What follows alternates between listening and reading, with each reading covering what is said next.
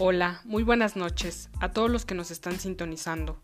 Hoy nos encontramos una vez más en la pecera de la filosofía.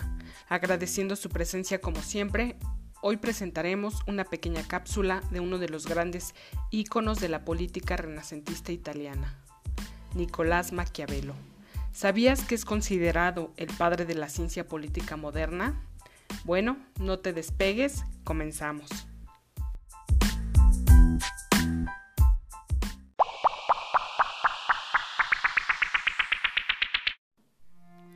Nicolás Maquiavelo nació el 3 de mayo de 1469 en Florencia. De su madre Bartolomea Dinelli no se sabe mucho y de su padre Bernardo Maquiavelo, que fue doctor en jurisprudencia, aunque nunca perteneció al gremio de jueces o notarios. Fue criado junto con dos hermanas y un hermano. Maquiavelo y su familia crecieron en una relativa pobreza, probablemente se haya debido al impago de impuestos de su padre y por haber sido excluidos de los derechos de la ciudadanía en Florencia sobre la formación educativa del florentino, se sabe que se adentró a los estudios en gramática y latín a los ocho años.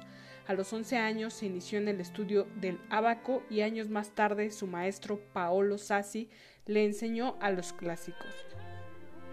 La vida del florentino presentó un rotundo cambio tras la caída del gobierno de Girolamo Savonarola en 1498 fue entonces que tuvo la oportunidad de ascender como secretario en la segunda Cancillería, propuesto por la institución florentina Consejo de los Ochenta.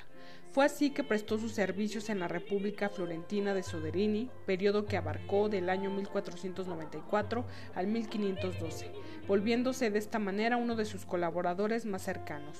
El éxito de Maquiavelo en parte se debió al aprendizaje que obtuvo de su padre, pero también a sus inclinaciones ideológicas republicanas del nuevo gobierno. Entre las tareas más importantes que desempeñó en dicho cargo fue representar a Florencia ante, ante España, Francia y Roma también estableció relaciones con César Borgia, hijo del entonces Papa Alejandro VI, Rodrigo Borgia. Finalmente tuvo la ardua tarea de constituir la milicia florentina. En el periodo de la República Florentina, acontecieron varios sucesos que no solo repercutieron en la vida de los florentinos y de Occidente, sino en la vida del político y pensador Nicolás Maquiavelo.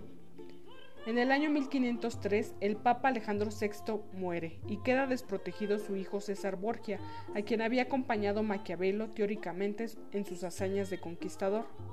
Llegada la muerte del Papa Alejandro VI, este fue sucedido por el Papa Pío III, quien se mantuvo en el cargo poco más de 20 días, por lo que César Borgia apoyó para la sucesión papal a Juliano II, quien fuera en su momento enemigo de su padre, a cambio del ducado de Romaña y de dirigir las tropas papales.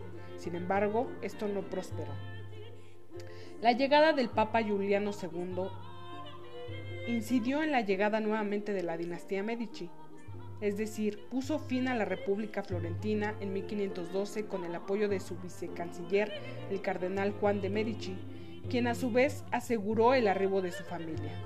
La República Florentina, al carecer de un ejército propio, fue atacada por los aliados españoles con el apoyo de la familia Medici. Poco tiempo después, una vez derrocada la República Florentina, encabezada por el entonces Pier Soderini, en 1512 arriba al poder papal Giovanni de Lorenzo de Medici, León X. De ese modo quedó supeditado el gobierno al poder papal. Los florentinos, al no estar del todo de acuerdo con el regreso de los Medici, se rumoró un intento de conspiración contra ellos, ocasionando la persecución y el encarcelamiento de los conspiradores. Entre los detenidos se encontraba Nicolás Maquiavelo. No obstante, a las tres semanas de haber sido encarcelado, fue liberado por el decreto de amnistía del Papa León X. Una vez liberado Maquiavelo, se interesó en participar en la vida política del momento, en Florencia. Aunque no era partidario de los gobiernos autoritarios, mantuvo un lado crítico en la conformación de los estados y sus dirigentes. Así, desesperado por servir al nuevo gobierno florentino, Maquiavelo empezó un intercambio epistolar con Francesco Vettori, embajador florentino en Roma, para ponerse al servicio de los Medici, pero poco hizo Vettori por él. En ese constante intercambio de correspondencia, Maquiavelo expresó su situación de miseria y olvido en el, que se encontraba, y así lo dice.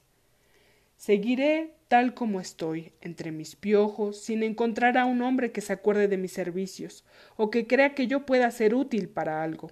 pero es imposible que yo pueda estar así por mucho tiempo, porque me estoy consumiendo. Cierro cita. Fue entonces, en ese momento, en el año 1513, que el florentino expresó a Vettori su interés en los asuntos de Estado, por lo que se había dispuesto a escribir una obra titulada El Príncipe, con el objetivo de darse a conocer y presentar así sus servicios al nuevo gobierno, claro, con la ayuda del embajador de Roma. Además de su obra El Príncipe, también escribió discursos sobre la primera década de Tito Livio, la mandrágora, el arte de la guerra, entre otros escritos epistolares, por ejemplo, sin omitir la obra que le fue encargada por el Papa Clemente VII, Julio Medici, La historia de Florencia, compuesta de ocho libros, los primeros cuatro, los cuales fueron realizados antes del año 1522 y el resto antes de marzo de 1525. Finalmente, Maquiavelo muere en el año 1527.